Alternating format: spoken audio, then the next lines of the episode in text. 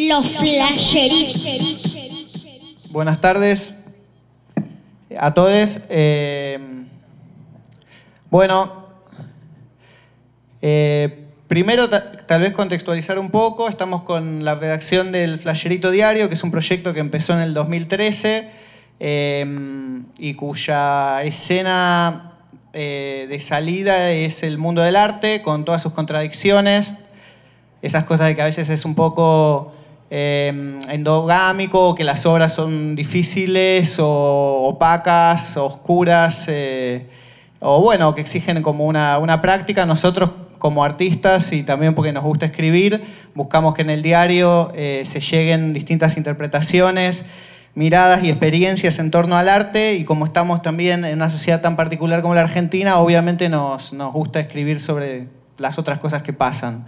Así que para nosotros está buenísimo también poder eh, haber mudado nuestra redacción de los distintos livings y cafés en los que tenía lugar a Prueba 21, gracias a Santiago Bengolea, eh, a Sofía también, eh, por acogernos en, esta institución. y mm, también a, a Constanza, eh, que cubrió eh, al grupo Control. O sea, han visto un, un video que está en la redacción. Ese video no está siempre, sino que está hoy especialmente. Eh, los chicos trabajaron con, con videos de los 90 eh, y hicieron un trabajo muy interesante que entiendo que, que lo hacen en vivo, potenciando también la distorsión de, la- de las cintas de VHS. Eh, esto es como una, como, como una muestra, ¿no? un botón de lo que ustedes deben hacer en, en vivo. Eh, gracias también por coparse y, traerlo acá a la redacción, a ustedes y a Constanza. Eh, y le paso el micrófono a mi compañero, Piro. Yo voy a presentar a los colegas y amigos que tuvieron la, la- gracia de venir nosotros a charlar hoy. El título de la mesa es un poco juguetón, eh, piedra, papel, internet. Eh, un poco- un poco el flasherito es así, un poco juguetón, está en el periodismo, pero también un poco en el costado del juego. Eh, pero a la vez intenta eh, pararse como medio independiente, entonces nos parecía interesante, ya que ahora tenemos este desafío con un espacio, montado una redacción, invitar a algunos colegas que tienen, eh, pese a, a que son muy jóvenes, tienen una vasta experiencia en el campo de los medios. no todo apunta acá la, la- la mujer de uno. Y nos parece importante venir a compartir esto para saber básicamente cómo se puede sostener un medio y en qué condiciones en un momento de crisis de los medios que es el periodismo. Así que para eso invitamos a estos amigos. No fue difícil invitarlos y tampoco fue difícil que aceptaran. Eh, Agustina Pafrontera, la segunda de izquierda a derecha. Agustina es eh, periodista, escritora y ha trabajado como productora audiovisual. Codirectora de LATFEM, es un portal feminista que ha tenido muy rápido crecimiento en muy poco tiempo en Internet. Eh, es editora también en El Cohete a la Luna y fundadora y activista de Ni Una Menos. Publicó eh, varios libros, uno de ellos es Una excursión a los Mapunkis, otros libros de poemas como La Central del Sen- del Sentir y Para llegar al piso. Dirigió también un documental sobre cerdos y peces, la revista, llamado Este sitio mundo, que se estrenó en el Bafisi. Eh, entre otros pergaminos que ahorro para que también la gente que esté más interesada lo busque. Eh, luego está Juan Pablo Chinelli de Tiempo Argentino. Él es miembro de la cooperativa del diario Tiempo Argentino que siguió en pie luego de haber sido vaciada por el empresario Sergio Spolsky. Digo bien, Juan Pablo, ¿no? Vaciada está bien. Perfectamente, sí. Vaciada está bien, ok. Eh, eh, estudió la carrera de letras y trabajó como crítico cinematográfico para Página 12 y colaboró para distintos medios como Telam, La Nación y Clarín. También es, fue guionista y director del documental Acreditados, guionista del largometraje Un amor de película y director y guionista del cortometraje El almuerzo de los muertos. Daniela Sayeg eh, es periodista. Su, podemos decir tu trabajo principal en Futurock o que en Futurock tenés tu plataforma principal de, de, actuación, o por eso le invitamos, queríamos tener a alguien de Futurock, que también es un medio nuevo, con mucho crecimiento, con una interesante estrategia de, de, de financiamiento, ¿no? Eh, es ganadora de la beca para periodistas latinoamericanos de cosecha roja, donde también es redactora. es colaboradora en Perfil, en Revista Para Ti, antes de que Para Ti dej- dejara de existir, ¿no? Porque ahora es mensual. Bueno. El primer paso antes que la cierren, ¿no? Las 12 de página 12, actualmente se encuentra escribiendo su primer libro sobre historia de mujeres y el mundo del trabajo y realiza la investigación periodística del libro de Luciana Pecker, La Revolución de las Hijas. Por último, Martín Armada, amigo poeta, eh, licenciado en letras, trabaja como docente y editor general de la revista THC. Editó el libro La Prohibición, un siglo de guerra a las drogas, de Juan Manuel Supa Altman, y publicó los libros de poemas El Estero, Ahab, El IPAB, Hombre Sentado Ahí, y hace poco La Gran Meseta.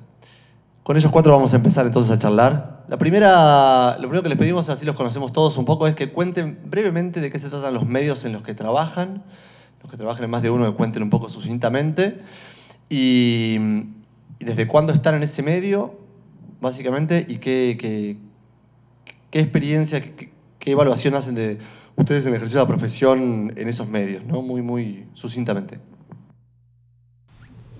Bueno, buenas tardes. Gracias por la invitación a las chiques. Eh, yo trabajo en la ATFEM, soy una de las directoras de la ATFEM, somos cuatro, cuatro activistas, amigas, que hace dos años fundamos este espacio, eh, porque veíamos que había, la verdad, un agujero en cuanto a la producción de comunicación feminista, un lugar, un lugar vacante y una necesidad nuestra de contar nuestro punto de vista sobre todo para que las acciones activistas del feminismo no fueran contadas únicamente por los espacios eh, hegemónicos ¿no? de comunicación. Eh, luego trabajo también en el Cohete a la Luna, que también es un medio joven, tiene un poquito más de un año. Y bueno, no sé si, si lo conocen, pero es el portal de, de Horacio Berbisky, que arma luego de, de irse de página 12. Allí también hago agenda de género y y soy editora web ahí. Bueno, eh, paso ahora a la posta. Bueno, hola, ¿qué tal a todos? Eh, bueno, como contaban los chicos antes, laburo en Futurock desde el inicio. Eh, Futurock es como una experiencia que vino después de otra experiencia que tuvimos en Nacional Rock, como un poco el mismo grupo de gente. Eh, Nacional Rock, para el que no la conoce, es una de las FMs de Radio Nacional. Eh, cuando cambió el gobierno, eh, echaron un montón de gente y todo ese montón de gente, incluido el director, eh, etcétera, armaron Futurock. ¿Cómo? Ah, eh, Nacional Rock 93.7. Futurock es una radio online. Futurock.fm.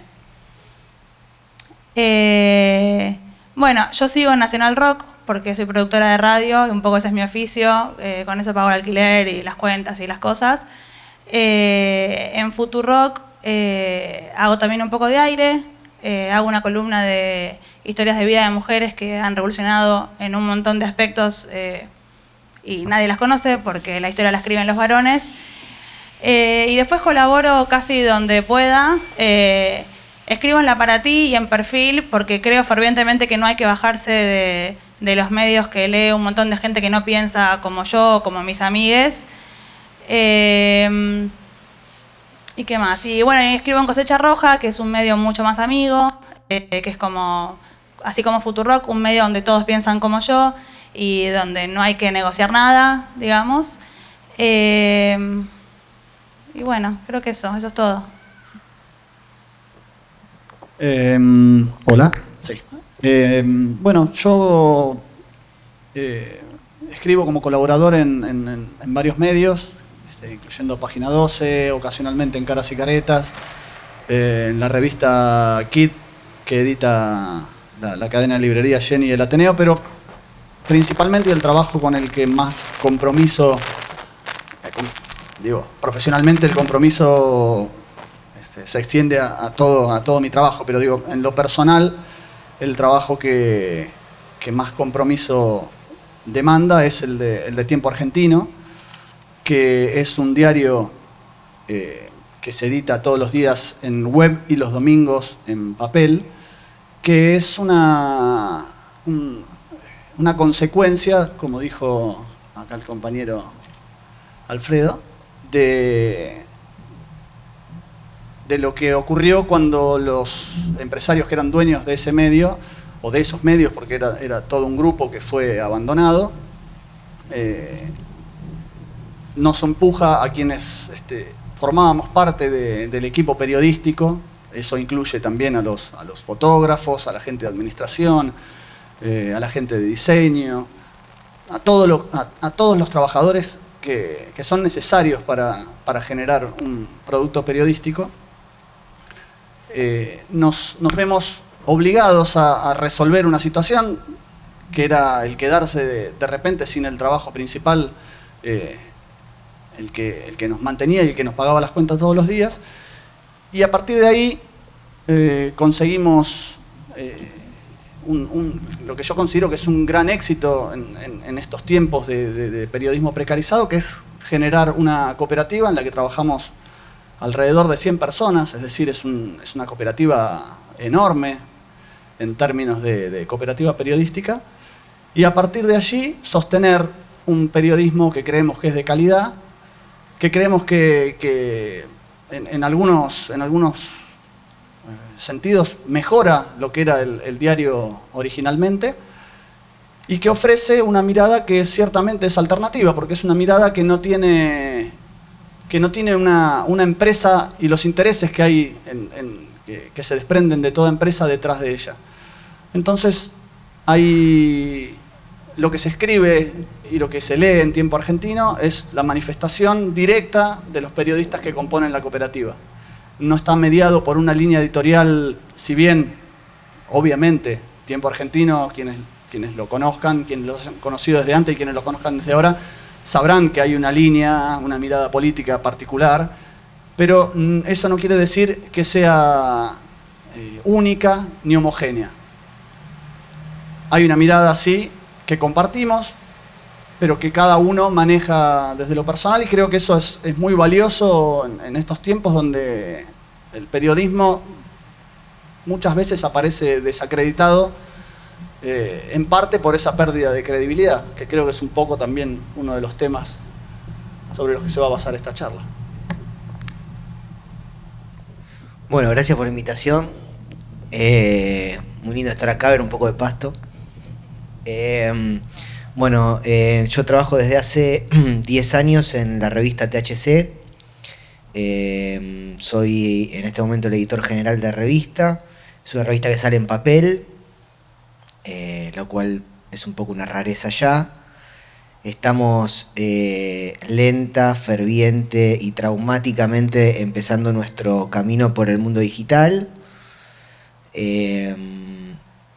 Y en principio es un medio. Es un medio que podríamos decir es un medio temático, es un, eh, es un medio sobre cannabis. Lo que pasa que, bueno, eh, ser un medio sobre cannabis en la Argentina implica ser un medio sobre un montón de cosas. Implica ser un medio sobre noticias policiales, judiciales, eh, tecnología, botánica, etcétera. Lo cual es muy divertido y muy trabajoso, pero es muy, muy, muy, muy, muy gratificante eh, hacer eh, THC. Somos un grupo pequeño de personas. eh, en este momento somos, trabajamos todavía con el viejo estilo de redacción. Nos gusta trabajar así, nos parece importante trabajar así. Eso a veces parece un detalle, pero trabajar con tus compañeros me parece que hace que el trabajo que haces definitivamente es un trabajo que se mejora colectivamente. Somos en total 3, 4, 5, 6 personas dentro de la redacción, eh, lo cual es una redacción chiquita, es un departamento, pero muy cálido. Eh, y después tenemos, eh, por supuesto, colaboradores que, que insisten en publicar en THC, por suerte, y nosotros estamos contentos por eso. Buenísimo. Eh, pensaba si, o sea, sus medios son, son bastante singulares, eh, cada uno de ellos. Si había acontecimientos o coyunturas eh, que contribuyeron a formar la, la identidad de estos medios eh, desde los que escriben, ¿no?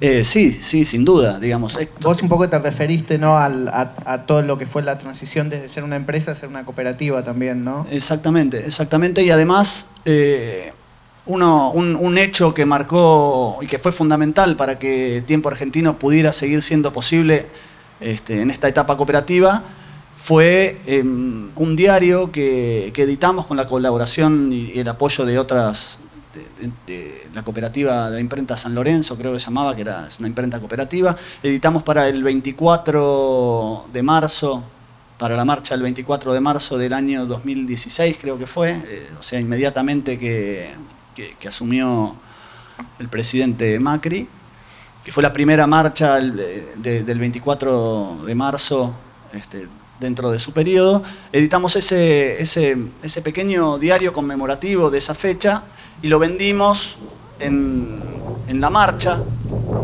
y la verdad que nos encontramos con una, una solidaridad tremenda de, un montón de gente y juntamos una, una cantidad de dinero que nos permitió eh, poder concretar ese paso de, de seguir siendo un, medio impreso, un, un medio vivo.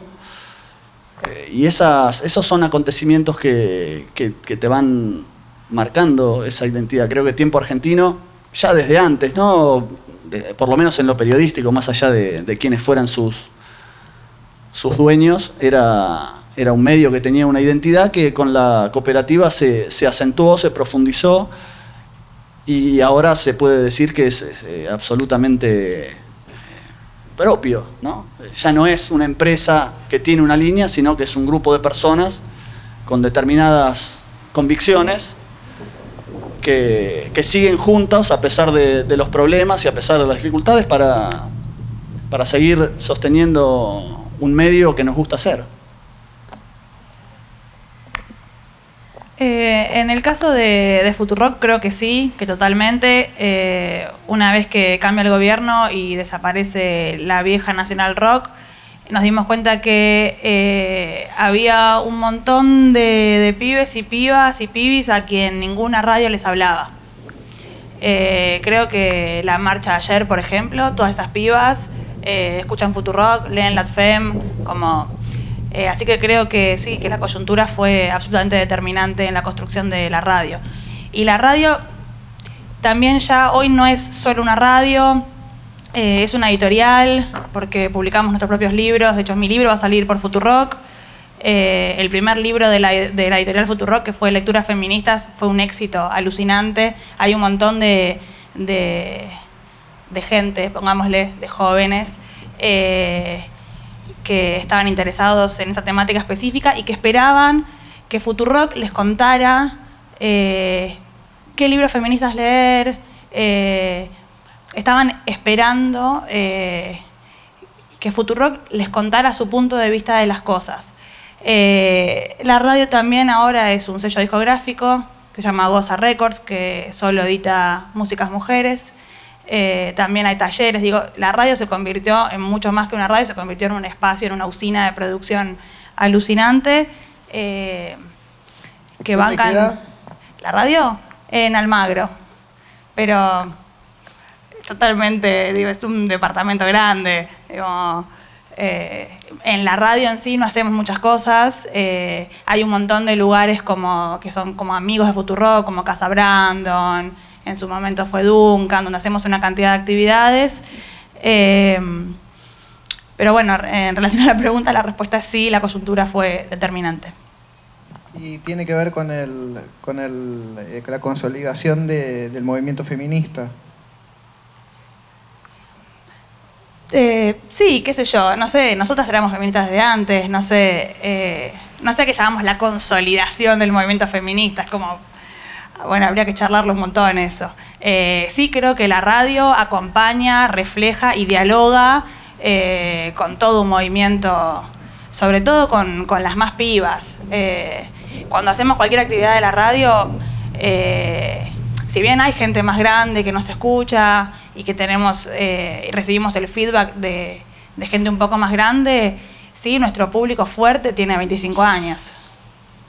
Y esos pibes, creo que antes hablábamos, eh, antes de que empezara la charla, que esos pibes no tienen, no tienen idea de qué es el papel. Como no hubiesen ido a comprar Diario Perfil eh, o la revista para ti. Mismo creo que ni siquiera deben leer página 12. Eh, su cabeza es distinta, qué sé yo.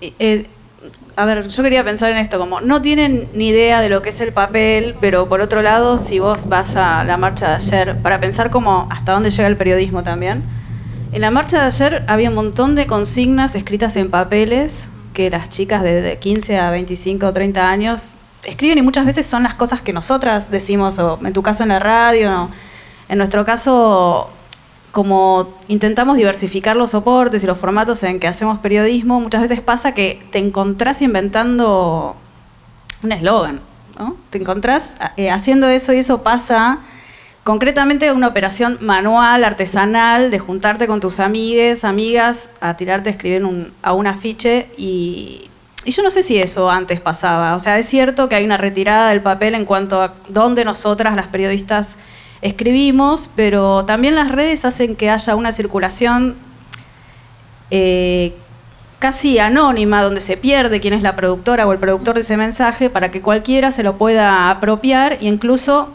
escribirlo sin firma, como si fuera algo que se le ocurrió a la mañana a ella misma. ¿no? Y eso me parece súper interesante en términos de la circulación del sentido y para, mm, y para rescatar, porque siempre estamos hablando de esta época en términos negativos, uh, se fue el papel, qué cagada, ¿no?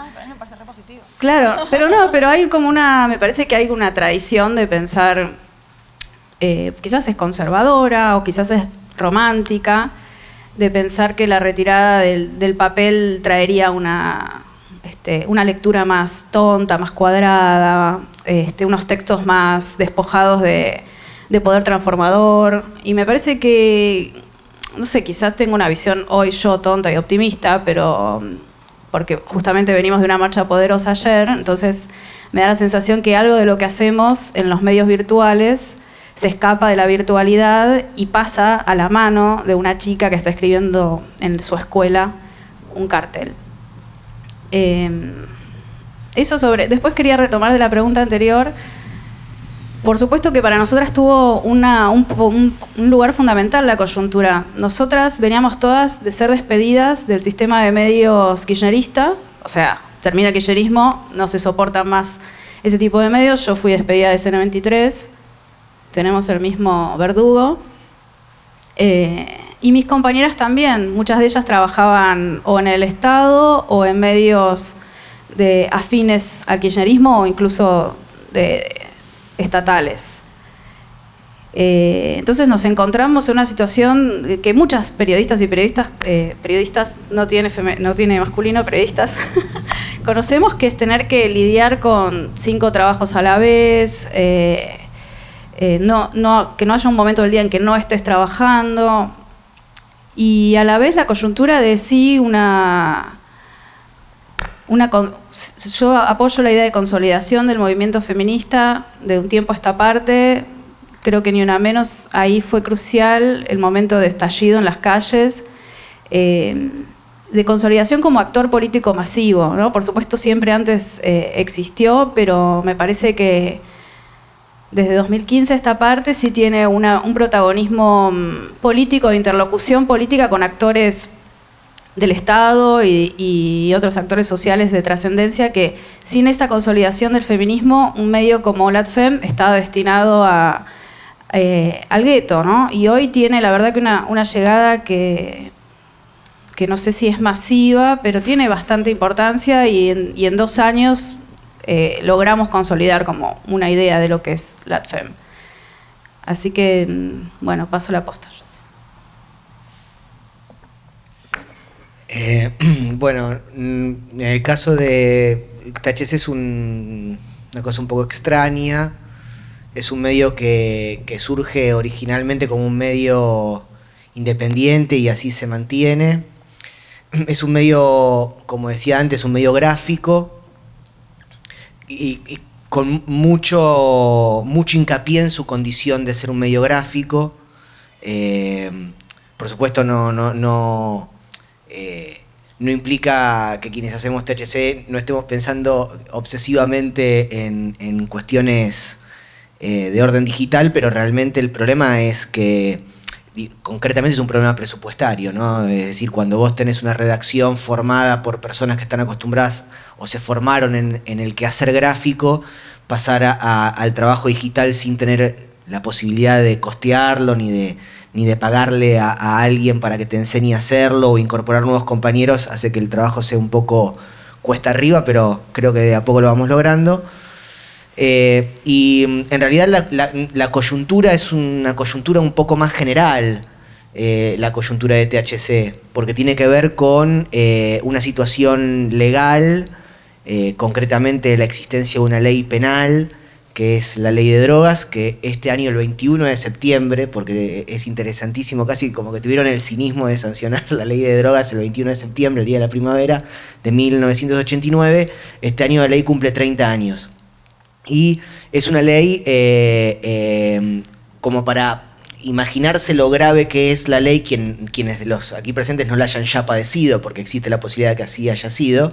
Este, es una ley eh, em, cuyos principios los, eh, los instala en Argentina López Rega a partir de la doctrina de seguridad nacional y son consolidados en el año 89 con una ley que no reconoce el principio de inocencia. Es decir, vos en la ley de drogas argentina no sos inocente. Tenés que plantearle a la justicia y convencerla de que lo que vos tenés en tu bolsillo o lo que vos estás cultivando en tu casa este, eh, es para vos y no lo vas a vender, que no sos un narcotraficante. Es casi como una ley antiterrorista, está eh, basada más o menos en los mismos principios jurídicos siniestros que vienen de la doctrina de seguridad nacional. Entonces la coyuntura de THC tiene que ver con una falta abierta de derechos de los usuarios, no solamente de cannabis y cultivadores de cannabis, sino de los usuarios de drogas en general, y una falta enorme de información en términos sanitarios, es decir, las drogas ilegales eh, eh, son drogas peligrosas no por su condición de drogas, sino por su condición de ilegales. Eh, porque no existe ninguna regulación sobre ellas, porque no hay información sobre cómo consumirlas, eh, cómo cuidarse a la hora de consumir una sustancia psicoactiva. Y por otra parte, eh, la historia de la humanidad está cimentada sobre la psicoactividad, es decir, hicimos el mundo recontra locos, en el sentido de que pretender que la gente no se drogue es una utopía este, total. Así que bueno, digo, la coyuntura es un poco más este, gruesa, digamos, ¿no? Pero es esa coyuntura. Yo quería preguntarles, eh, imagino que están muy interesados en, en acrecentar el número de oyentes o de lectores para que también los medios sigan creciendo. En esos debates en, sus, con sus compañeros, en, sus respectivos medios, eh, ¿cuán importante es el lugar de los temas, o sea, de definir la agenda, que ustedes piensen, por incluir determinados temas vamos a traer a nuevos lectores, ¿no? si están atentos a eso y cuáles son esos temas en los cuales ustedes quieren morder en la coyuntura. Y cuán importante es también el estilo, o sea, la manera de hablarle o en la radio o a través de la revista a los, a los lectores o a los oyentes. Es decir, cuál es ese balance que ustedes dicen, bueno, con esta estrategia vamos a acercar más público o vamos a acercar a más anunciantes para que sustenten este medio.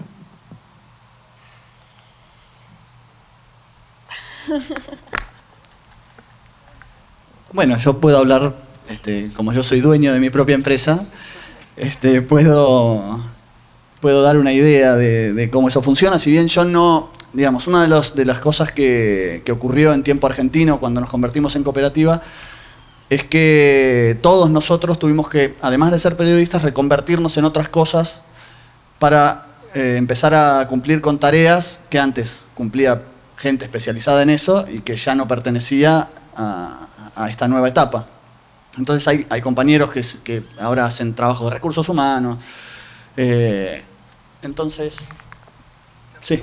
Se redujo de 175 a 100 120, ¿no? O sea, de, No. la, de la parte privada a... No, más, más, En la parte privada creo que éramos casi 200 y cuando empezó la cooperativa éramos unos 120 y ahora rondamos los 100. Sí.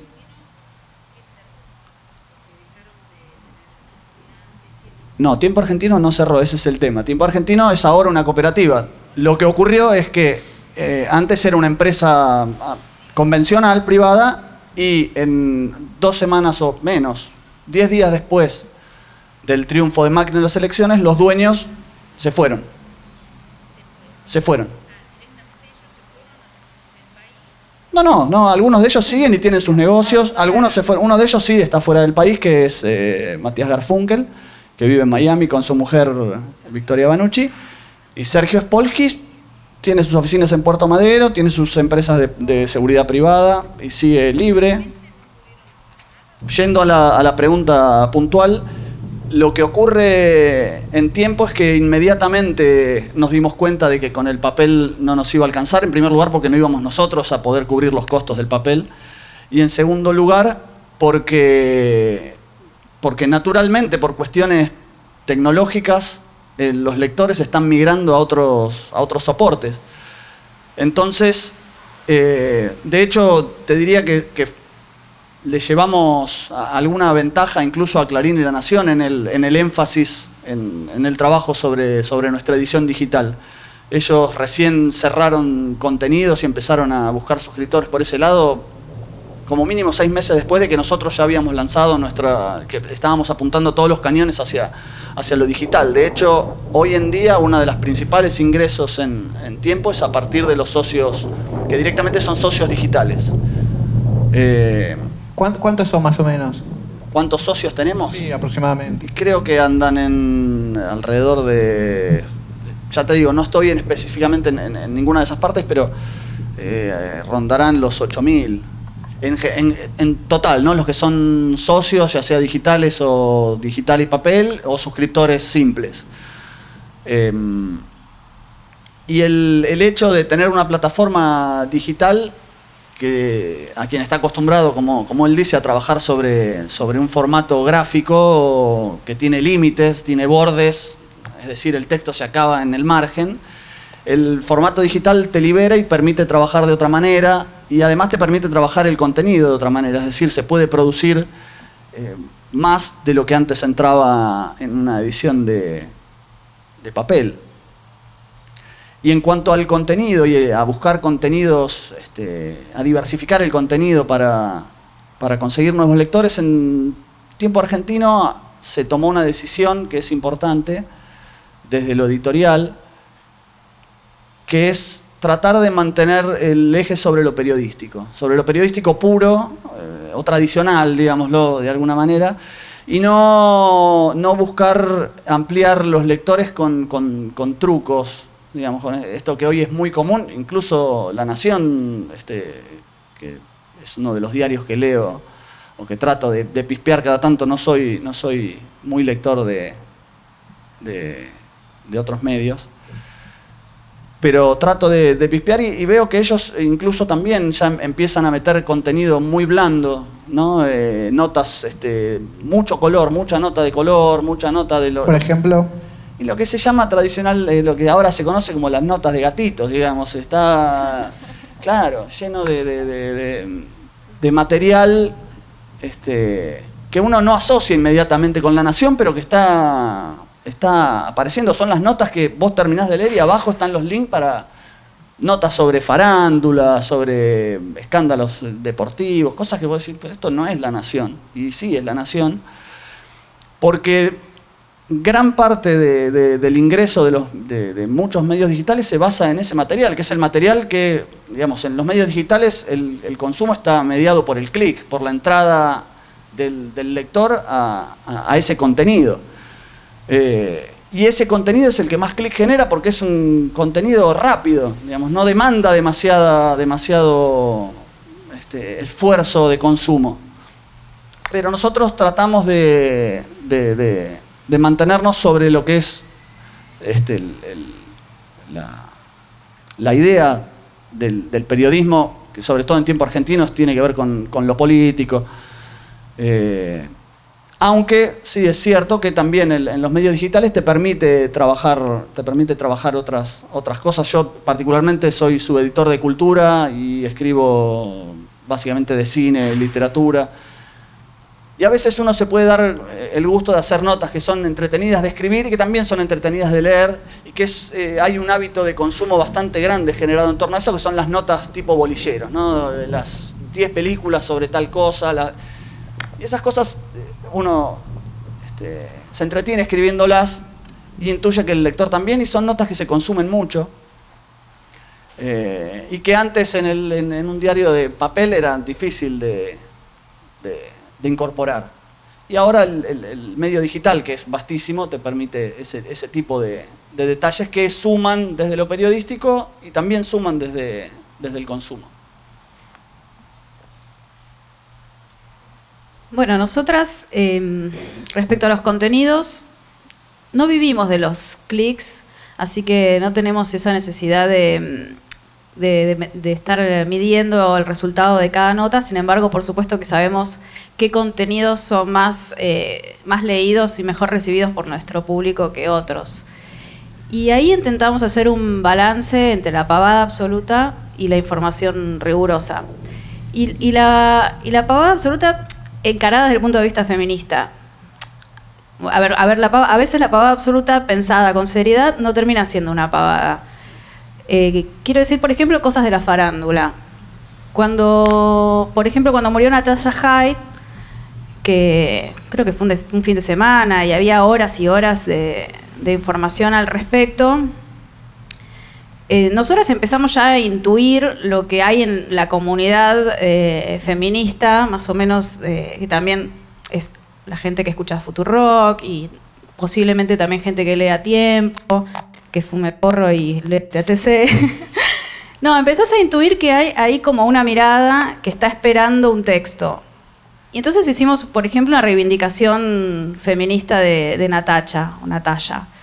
Y ese texto fue, explotó, lo lee un montón de gente. Y ahí invitamos a una escritora que nos guste mucho, cómo escribe, que se tome su tiempo, que sea libre para, este, para decir lo que, lo que quiera, con la extensión que quiera, porque no dependemos... Fue eh, Marina, ¿no? Marina Mariage.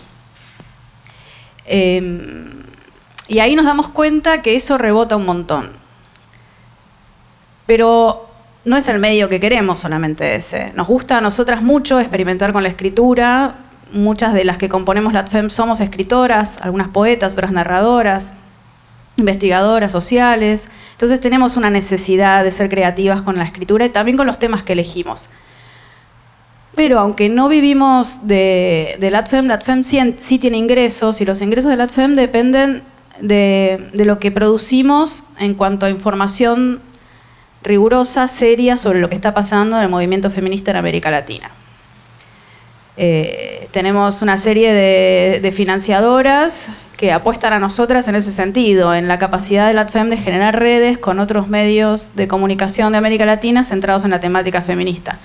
Argentina es súper vanguardia del movimiento feminista a nivel mundial, entonces hay muchos ojos puestos en nosotras y en nosotros alrededor de los temas de la agenda feminista. Por eso, por ejemplo, el año pasado hicimos una cobertura muy, muy esforzada de, por ejemplo, los debates en el Congreso sobre aborto. Publicamos todas y cada una de las exposiciones de las personas que defendían el derecho al aborto. Y eso con el tiempo se va convirtiendo en un archivo interesantísimo donde ir a buscar información. Entonces tenés, digamos, la nota de gatitos, eh, que nos también, porque también nosotras practicamos un feminismo que no tiene que ver solamente con la denuncia, con el dolor y con la posición de víctima, sino también con, con la diversión y con la creatividad y con, este, con la libertad. Entonces un poco vamos pivoteando en esas dos cosas, un poco de olfato, lo que está pretendiendo mm, el lector y la, la lectora que quiere divertirse, pasar el tiempo, leer algo que le otorgue una mirada diferente sobre las cosas que está diciendo todos los medios. Yo le escribí una carta de amor a Ivo Kutsarida, por ejemplo, desde un punto de vista feminista. No, a la actual, pero decepcionada de lo que se ha convertido, claro. Bueno, eso nos permitimos esas cosas, pero a la vez sí eh, somos periodistas. Eh, intentamos hacer periodismo clásico también en ese sentido y es difícil porque trabajamos de otras cosas. Todas tenemos un segundo, tercer trabajo, no tenemos redacción, hacemos una redacción que es WhatsApp constante. Y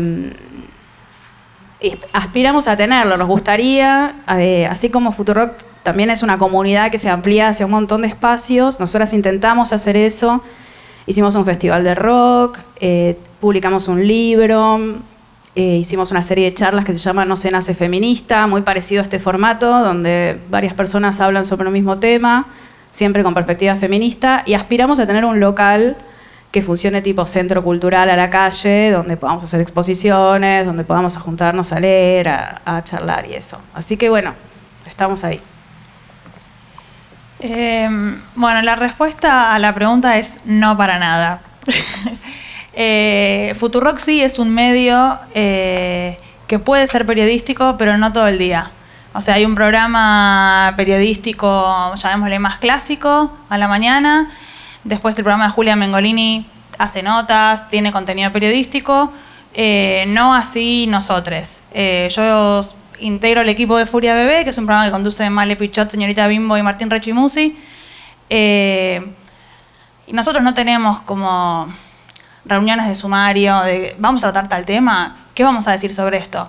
El programa es prácticamente una, una continuidad de, de las personalidades, los intereses genuinos y eh, de los conductores y de quienes integramos el equipo.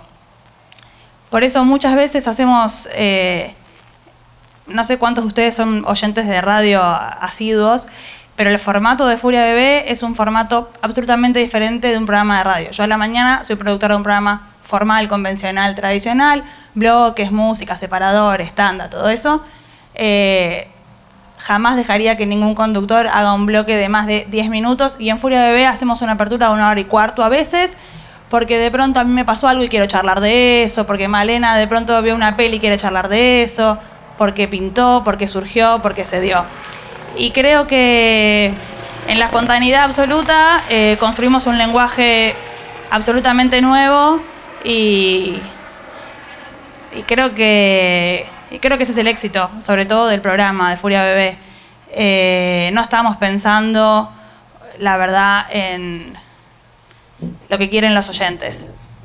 Eh, la única que de vez en cuando piensa en eso soy yo, por una cuestión de responsabilidad, del rol que tengo, yo soy eh, productora general, coordinadora de aire, algo de eso.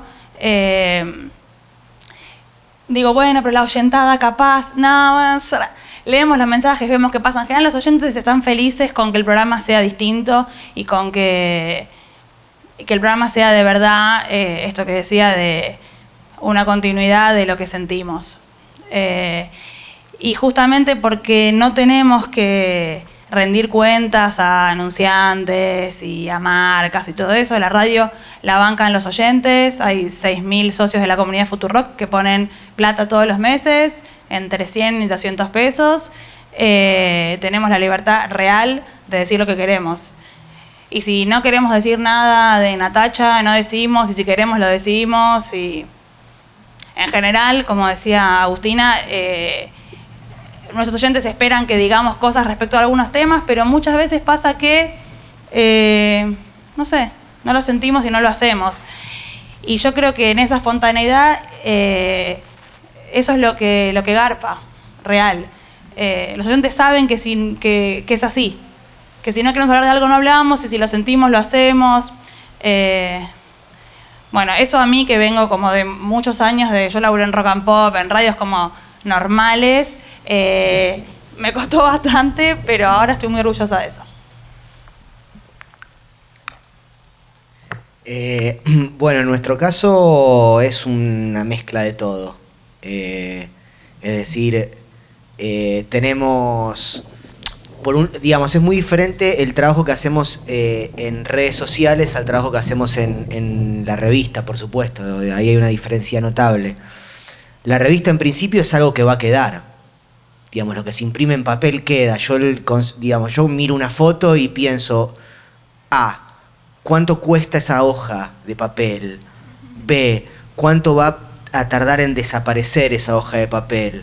Y en función de eso cruzo esas dos variables y digo, esta es la foto o de ninguna manera esa es la foto. Esta es la nota o de ninguna manera esta es la nota.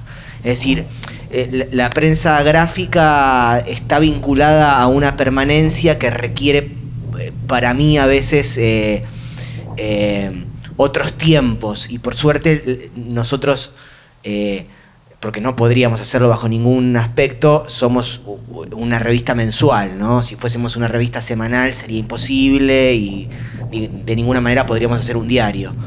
Pero bueno, tiene un, montón de cuestiones, digamos, quienes eh, hacen gráfica o hicieron gráfica, bueno, eh, más allá de las limitaciones físicas de la prensa gráfica, para mí eso es muy importante. Es muy importante pensar que nosotros hacemos una revista con lomo. Es decir, somos eh, medio como ambiciosos en el sentido que creemos que la revista va a quedar. Que alguien la va a... Que, claro, el lomo es como, bueno, si haces una revista con lomo, estás loco. ¿no? Es una revista con lomo donde este, que pensás que ese objeto es un objeto coleccionable. Entonces, bueno, cuando... Sí, tal cual. En un momento pensamos, uy, che, pero ¿por qué no pensamos en que se hiciese todo un cogollo a lo largo de los lomos? Y después dijimos, no, pero es imposible prever eso. Este, pero juro que tuvimos esa discusión.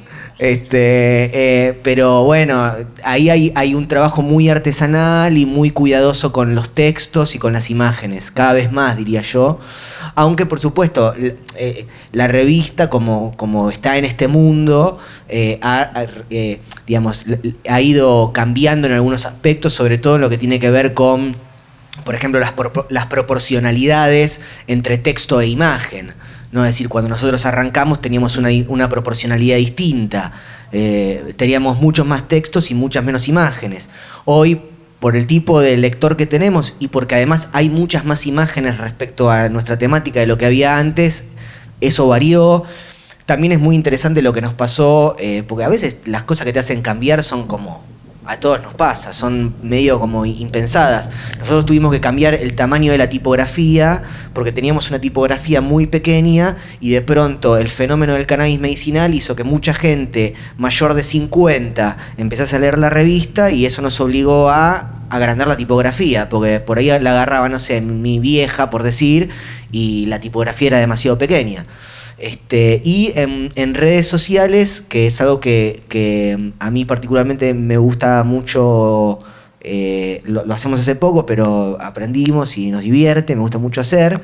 Ahí sí tenemos como, como nos damos otras libertades, trabajamos más con un lenguaje para mí es muy importante eh, eh, ser didáctico, es decir, que, lo que vos decís se entienda. A veces me, ocurre que, leo cosas que no entiendo y me pongo muy mal, porque, digamos, una preocupación para mí la, comprensión. Y, mm, este, y sobre todo pensaba eh, en, algo que ponía en su posteo eh, Jara, Alfredo, que hablaba de déficit de atención.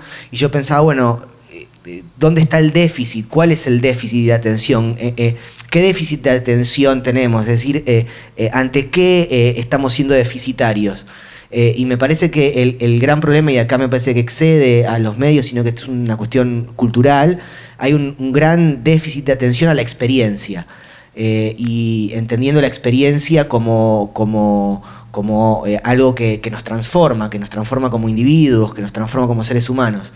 Y me parece que eh, eh, en nuestro caso, y creo que en el caso de todos los que hacemos medios con amor, digamos, y con dedicación y con convicciones, en algún punto me parece que lo que uno persigue es eh, la recuperación de esa experiencia vital, ¿no? Este, tratar de que eso no sea tan deficitario. Y me parece que en el caso de este, un, medio como el nuestro, que en particular habla del goce, pero de un goce que está vinculado a una situación ilegal, que directamente te puede llevar preso de 4 a 15 años de prisión, este, literalmente, eh, eh, digamos, em, nada, es como uno de los, de los ejes de, de cómo pensamos los contenidos, ¿no? Eh, me viene.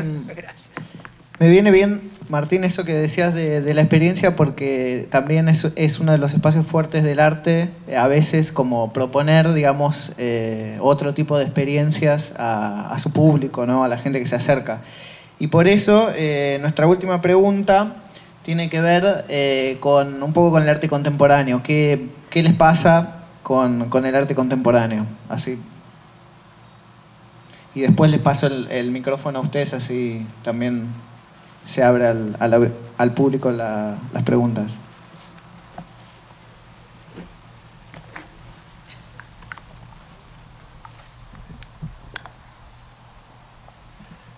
El arte contemporáneo.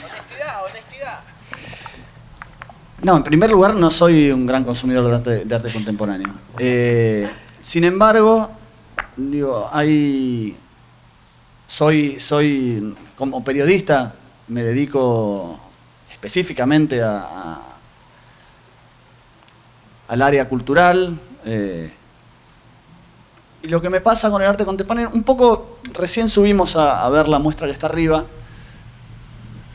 Y lo que, lo que me pasa ante, ante obras de ese tipo es que trato de no buscar una explicación, sino t- tiene que ver un poco con eso, ¿no? Con, con, con abrirte a la experiencia de lo, que te, de lo que te muestra una imagen que no necesariamente puede ser eh, entendida en términos tradicionales. Y para eso hace falta eh, liberarse un poco de ciertos de ciertas ataduras y permitir la posibilidad de encontrar el secreto de un lenguaje nuevo. Eh, en ese sentido, lo, que, lo que a mí me pasa con, con el arte contemporáneo es que, que siento que es una puerta que, que me es normalmente ajena, pero una vez que, le, que- trato de abrirla, encuentro que, hay un goce en esa dificultad para encontrar cuál es la llave.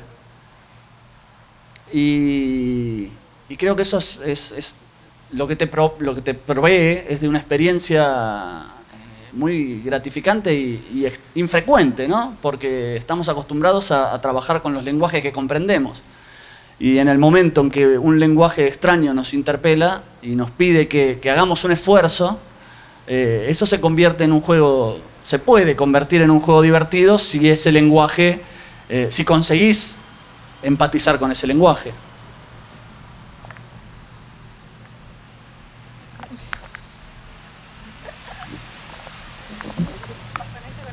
Es la muestra de Lucio Dora, claro, la que está arriba, eh, que es un artista que, partió eh, hace un tiempo, pero muy querido en nuestra escena y es un gesto de homenaje que, que hizo Santi Bengolea, así que la verdad que me, me pone contento lo, lo que decís de, de tu experiencia ahí. Bueno, es la pregunta difícil, ¿no? Dejaron para el final. No estaba en el mail que mandaron. Es equivalente a invitarnos a una mesa y preguntarnos qué es el feminismo, ¿no? O sea, así que sientan un poco esta dificultad en este Sí. momento. Eh, la verdad cuando me llega la propuesta, lo, voy a- lo voy a contar como desde mi experiencia. Cuando llega la, la propuesta de, de Jara, dije, uh, qué copado, bueno, sí, por supuesto, periodistas, no sé qué. Y dije, pero el flasherito. Me sonó como, yo el lo tengo asociado al arte contemporáneo. Dije, pero como que no me pega, ¿no? El arte contemporáneo con la reflexión acerca del periodismo. Sin embargo, yo, yo tengo experiencia de arte contemporáneo y en general cuando la tengo es porque eso viene hacia mí. Es decir, sobre todo por los últimos años que soy intensamente activista, el activismo y el arte se cruzan un montón y en el feminismo últimamente está pasando un montón que van, que van de la mano. Pero no me pasa en general a mí de ir yo al espacio de donde se encuentra, por ejemplo, un museo, un espacio de, una galería. eh, y me parece una, la verdad que me parece como una, una pena y digamos como que festejo este lugar donde se encuentran dos mundos que aparentemente no, se no estarían por, por andariveles, eh, por el mismo andarivel. Luego, no sé bien qué es el arte contemporáneo ahora que lo pienso. Es como, bueno, es, supongo que hay una estética que une a todo el arte contemporáneo, además de que es el arte que se hace en la contemporaneidad, ¿no? Pero sí como, como activista y como periodista, todo el tiempo estamos recurriendo a gente que es artista para contar cosas. Eh, y ese es, digamos, mi, vínculo más, más profundo con... Es feo lo que voy a decir, pero quizás sea un vínculo medio utilitario, ¿no? Como, bueno, eh, pero porque los lugares donde yo trabajo y no hago, no hago una reflexión desde el arte, porque yo no me considero artista, Entonces siempre que una llama a un artista eh, es también como complemento de otra cosa y no como la cosa central, como un poco la idea de ilustrar lo que yo escribí o vamos a hacer tal cosa, ¿por qué no pegas cosas en la pared también? O estaba buenísimo lo que vos estabas pensando, ¿por qué no haces algo a propósito de esto que yo también estuve? Bueno, siempre es eh, un vínculo, pero quizás eso no sea negativo. Lo, pienso como negativo porque pienso en, en- en el arte como un instrumento y lo tengo negativizada esa idea. Pero quizás no lo sea y sea como una dinámica donde todos ganamos a la vez. Bueno. No, nada, listo. Bueno, eh, a ver. En sí creo que no, no soy una gran consumidora de arte contemporáneo, porque sobre todo manejo un nivel de ansiedad, nivel psiquiatra, eh, y me cuesta mucho la calma de contemplar. No obstante eso, eh, sí me interesa mucho el arte contemporáneo en términos de eh, su poder, capacidad de interpelación. Ahora estoy muy interesada en lo que pasa eh, en el trap y en el rap de pibas muy pibas. eh, y después, pegado un poco a lo que decía Agustina, me interesa cuando viene pegado a otra cosa. Por ejemplo, en la radio hicimos una, una intervención, llamémosle, de danza contemporánea, que ese sí es un mundo que me interesa mucho. Eh, tuve una experiencia de bailarina un poco frustrada, eh, para que dialogue con la música que nosotros ponemos en la radio.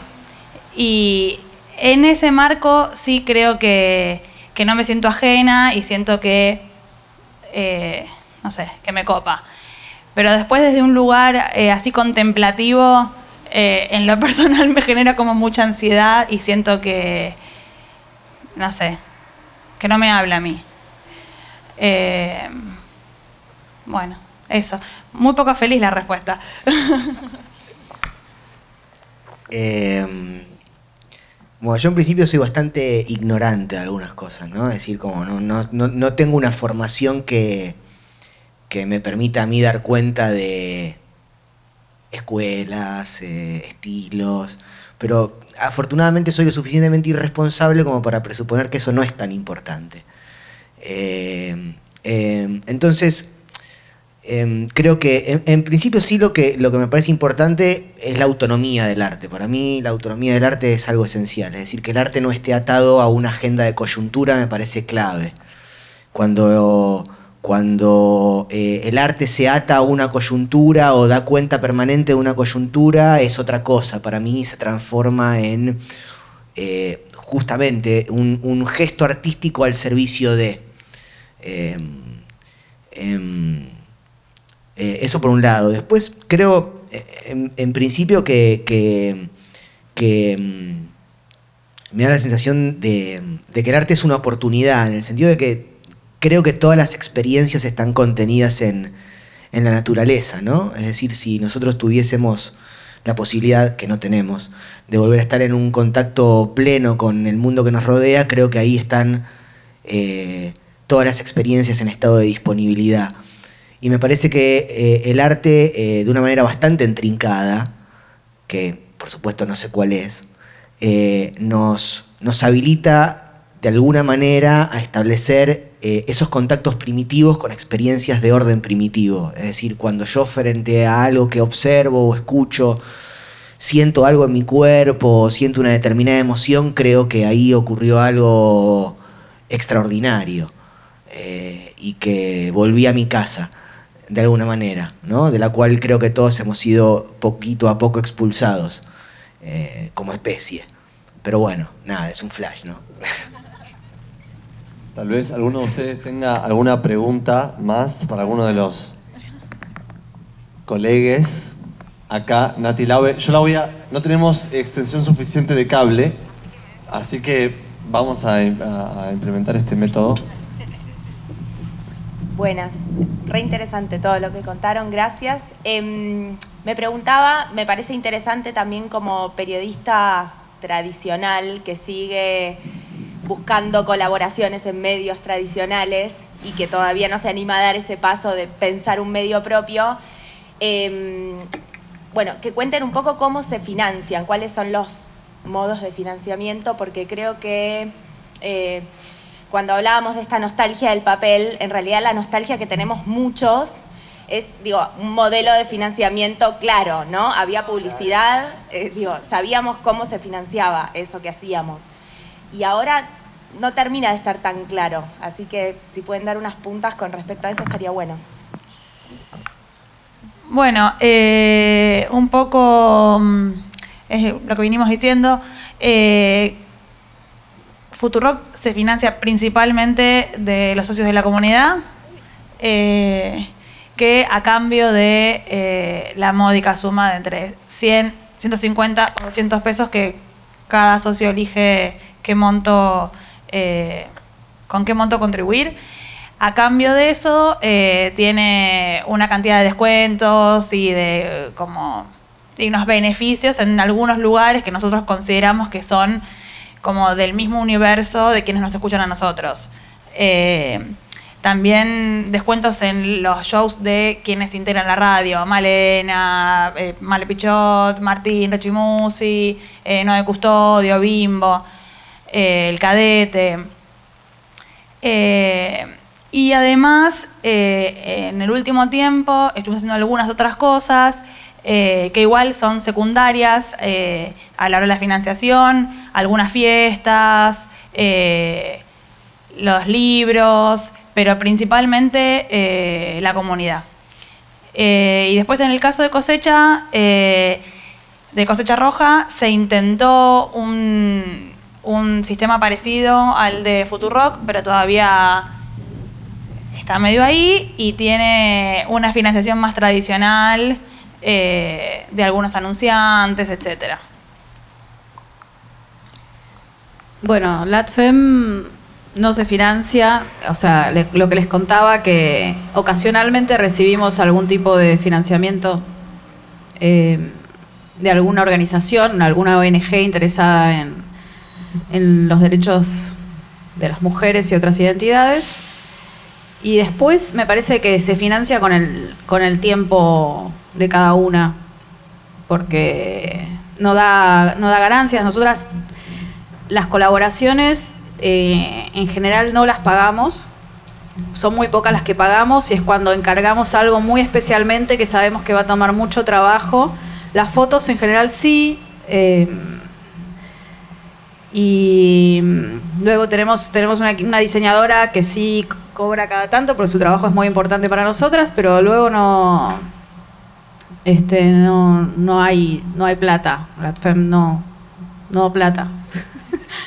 no genera y casi que no necesita. O sea, no- a mí me encantaría vivir de eso, a muchas nos encantaría, como decía, la nostalgia del papel es, nos reíamos porque era nostalgia de tener trabajo con aguinaldo, vacaciones, horario también, tapiola. Un trabajo que termine a, Sí. a las seis y Sí, te vas. que y empiece está. y que termine. Eh, bueno, pero no, pero porque también es un medio súper activista, o sea, nosotros lo hacemos como, es una forma de vida también.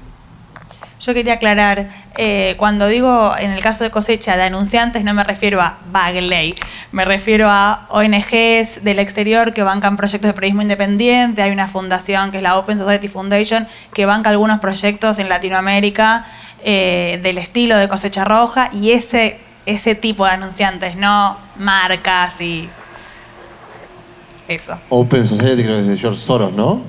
¿Cómo? Open Society es de George Soros, ¿no? Eh, nosotros tenemos un financiamiento mixto de momento. Eh, originalmente THC se, se- se bancó, se solventó gracias a las ventas en kioscos. Es una rareza. Eh, y sigue vendiéndose en kioscos. Y sigue siendo parte importante de su financiación eh, la compra de la revista. Es decir, la gente va y compra la revista, camina hasta el kiosco. Una cosa que no deja de sorprendernos. Ahora también, por supuesto, existen otras maneras. Ahí tenemos la revista en formato, eh, claro, suscripciones, revista en formato en el Parque digital. Rivadavia, en el Parque Rivadavia está a buen precio. O sea, ¿Sí? sí, vas y cotiza. Me voy a comprar las que me faltan. este, pero.